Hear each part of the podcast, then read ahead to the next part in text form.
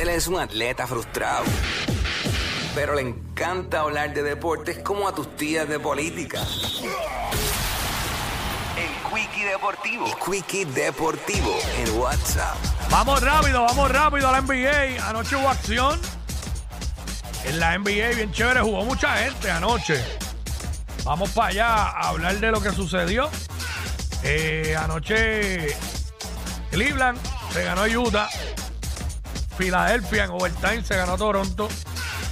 Atlanta se ganó por un puntito Orlando. Orlando llevaba seis victorias en línea. Perdió anoche, pero por un punto con Atlanta. Eh, hasta ahí le duró su ensueño.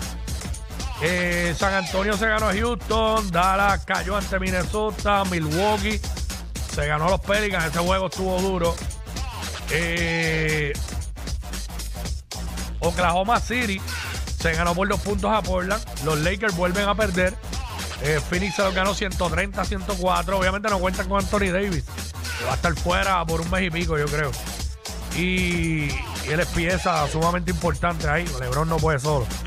Los Hornets se ganaron a Sacramento. Hoy martes y hay cinco juegos en calendario, comenzando desde las 8 de la noche con el jueguito de Utah visitando a Detroit.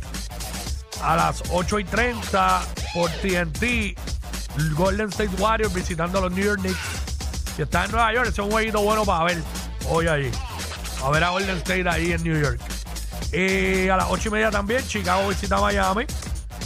A las 10 de la noche los Washington Wizards visitan a Phoenix. Y a las 11, un buen juego.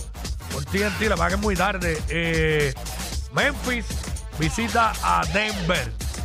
Esto fue el Quickie Deportivo aquí en WhatsApp. La nueva 94.